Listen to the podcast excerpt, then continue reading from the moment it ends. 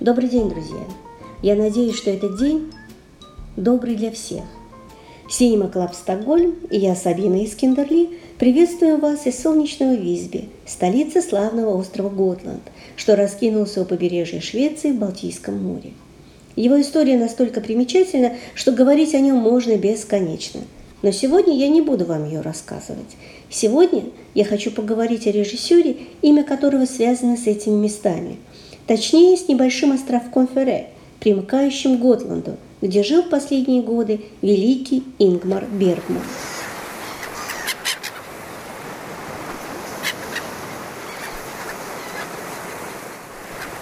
Я знаю, что многие считают Бергмана очень нудным и скучным – даже сами шведы не очень жалуют своего именитого соотечественника, полагая, что такое кино смотреть невозможно. И искренне изумляются, почему в мире он так почитаем. А он действительно необычный режиссер. Не случайно есть даже такой термин, как бергманомания. Я не стану проводить эм, искусствоведческий анализ его творчества, я постараюсь рассказать о нем как можно проще и доступнее, чтобы вы прониклись к нему доверием и не боялись смотреть его картины. Потому что на самом деле Бергман не так страшен, как многие себе это представляют по неведению. И если вы начнете с самых простых его кинокартин, то, возможно, почувствуете очарование его стиля Бергман – один из самых ярких представителей авторского кино. Но даже среди режиссеров, для которых авторство – неотъемлемая часть творчества, он стоит особняком. Он не принадлежит ни к одной киношколе, ни к одному кинодвижению или направлению. Фильмы его очень разнообразны. Некоторые сюрреалистичны, некоторые правдоподобны до натурализма. Современность соседствует в них со стариной, тонкий психологизм с абстрактными фантазиями. В его картинах всегда есть место и для юмора, и волшебства, гротеска, сатиры, поэзии. Бергман снимал кино о детстве, о смерти, о чувственности, эротике, аскетичности, о дружбе, любви, одиночестве. Он всегда разный, и он всегда узнаваемый. Уже ни для кого не является секретом, что все его картины автобиографичны. Он сам, члены его семьи, друзья, жены – подруги жизни. Все они читаются в персонажах его картин. Его какие-то собственные любовные истории, они отражаются в мелодраматических коллизиях. Маленькие детали из прошлого э, часто переходят на экран в мельчайших подробностях. Первое, что мы должны знать, говоря о Бергмане, так то, что главные темы его творчества – это кризис религии, это кризис традиционной семьи и кризис личности. Вначале о семье. Дело в том, что детство у него было не сладким. Его отец был пастором, человеком очень строгим, который держал своих детей в ежовых рукавицах. Телесные наказания были в порядке вещей. Неудивительно, что мотив унижения стал одним из основных в творчестве Бергмана. Даже можно сказать, он стал несколько навязчивым, потому что об унижении Бергман мог говорить бесконечно. Вот если вы посмотрите его картины, то увидите, что в каждой есть мотив унижения, какой бы сюжет он ни развивал. Что касается религии, то Бергман по рождению протестант. А протестантская концепция, она допускает прямой контакт человека с Богом, без всяких посредников, что, в общем-то, и определило все творчество Бергмана. Он постоянно говорит о религии, он говорит о Боге, в каких-то картинах прямо, в каких-то мельком, и прежде всего о том, как трудно общаться с Богом, который перестал слышать людей и внимать их страдания. Ну, кроме того, протестантизм, как любая религия, она требует от человека признать свою ничтожность перед Богом. И это тоже так или иначе соприкасается с темой унижения, о которой любит рассуждать режиссер. Бергмана иногда называют протестантом-атеистом. И все из-за его такого яростного богоборчества, которое проявляется, как я уже сказала, во всех его лентах. Но был ли он религиозен и был ли он атеистом? Не думаю. Просто он был носителем европейской культуры, в основе которой лежат христианские представления о жизни и о морали, религиозные постулаты и догмы. И поэтому многие жизненные ситуации, их оценка и трактовка преломляются через призму религиозных сюжетов и через христианские учения о добре и зле. Он сам писал, кстати, и не раз говорил, что верит в божественную суть человека. Мое ощущение, что Бога нет, так он писал в своей книге, не является ужасным. Святость существует и находится внутри нас. Вообще душа у Бергмана, она, конечно, была полное смятение. И это отразилось в его героях, которые постоянно пытаются понять себя, переживая глубокий кризис в душе, осознавая свою никчемность, униженность, слабость. Тем не менее, они пытаются найти свой путь, наладить отношения с друзьями и близкими. Они часто терпят фиаско. Но в этих метаниях весь Бергман противоречивый, несчастный, страдающий, мятежный. Первый фильм и единственный, о котором я сегодня расскажу, из которого всем советую начать знакомство с творчеством Бергмана, это летняя интерлюдия 1951 года, снятая по его рассказу «Мари».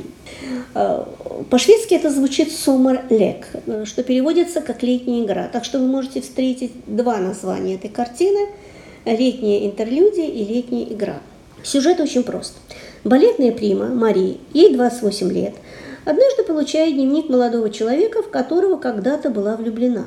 И, пользуясь тем, что в театре во время генеральной репетиции «Лебединого озера» случилось короткое замыкание, она сбегает от городской суеты на тихий островок, где 13 лет назад провела свое лучшее лето с влюбленным в нее юношей Генриком. Это очень простая история любви, Просто встретились два молодых человека, просто разговорились, просто поцеловались. Здесь Бергману важен даже не столько сюжет, сколько атмосфера произведения, которая создается благодаря удивительным природным картинам. Красивые пейзажи, морской прибой, приятная тишина, дуновение легкого ветра, скользящая между героями нежность, которая ощущается в каждом кадре. Все это снято с большим изяществом. Оператором этой картины э, был Гуннар Фишер. И надо сказать, он снял эту картину виртуозно. Я хочу подчеркнуть, что это черно-белая кинокартина. Это черно-белая лента. Я никогда не могла представить, что черно-белые кадры могут быть настолько красивы, когда показано движение воды, например, движение листвы или травы. Все удивительно, действительно удивительно прекрасно, и все работает на атмосферу картины. Несмотря на трагические события, происходящие в картине, она не оставляет тяжелого послевкусия. Режиссер показывает истории без излишнего трагического нажима. Да, случилась трагедия. Может быть, самая страшная из тех, которая может произойти в жизни влюбленных. Но жизнь продолжается. Хотим мы этого, не хотим. Продолжает жизнь героиня, продолжает свою карьеру, э, продолжают жить другие герои. В этом фильме, кстати, впервые звучит обвинение в адрес Бога. Вот в уста героини автор вкладывает едва ли не свой программный монолог. Бога нет. Но даже если он есть, то я его ненавижу и буду ненавидеть его до самой смерти. И если он предстанет передо мной, я плюну ему в лицо, я буду ненавидеть его всю жизнь и никогда это не забуду. Вот такими буквально словами говорит Бергман с Богом через свою героиню. И надо отметить, что для того времени это было очень смелое решение. То есть Бергман открыто обвиняет Господа Бога в той несправедливости, которая приключилась с его героями. Но что интересно, смерть здесь не точка, которая обрывает рассказ. Это событие, которое придает ему новое измерение. И здесь не столько гибель главного героя важна режиссера, а то, как справиться с осознанием происшедшего его молодая героиня. И мы действительно видим метаморфозу, которая с ней произошла. Этим летом она повзрослела по-настоящему. В летней игре легко угадываются мотивы будущих произведений Бергмана. Герой наслаждается земляникой, о которой режиссер еще расскажет в своей знаменитой земляничной поляне. Здесь герой играет в шахматы, но главная шахматная партия у Бергмана еще впереди, его седьмой печати. Что мне очень нравится в этой картине, вот такая изящная композиционная структура. Настоящее, естественно, сочетается с прошлым. Очень легко действие переходит из настоящего в прошлое и наоборот. Но что действительно неожиданно э, в этом фильме, так присутствие анимации. Э, герои сидят в летнем домике Марии и рисуют сами себя на конвертике пластинки. И вот эти рисунки, они складываются какие-то сценки из их условного будущего. Вот так герой представляет свою будущую жизнь. Вообще-то анимация очень оживила сюжет и придала ему такое особое звучание. В этой картине впервые у Бергмана появляется театр качестве полноценного героя со своим закулисьем, театральными зарисовками, репетициями, какими-то бытовыми сценками. Э, Вначале все э, это за кулиси Бергман планировал снимать в Королевском оперном театре. Но руководство театра отказало ему, когда прочитала сценарий. Э, ничего, в принципе, здесь удивительного нет. Шведы очень, очень-очень серьезно относятся к технике безопасности. И все, что может навредить такому привычному течению театра, его репетициям, безопасности театра, конечно же, учитывается.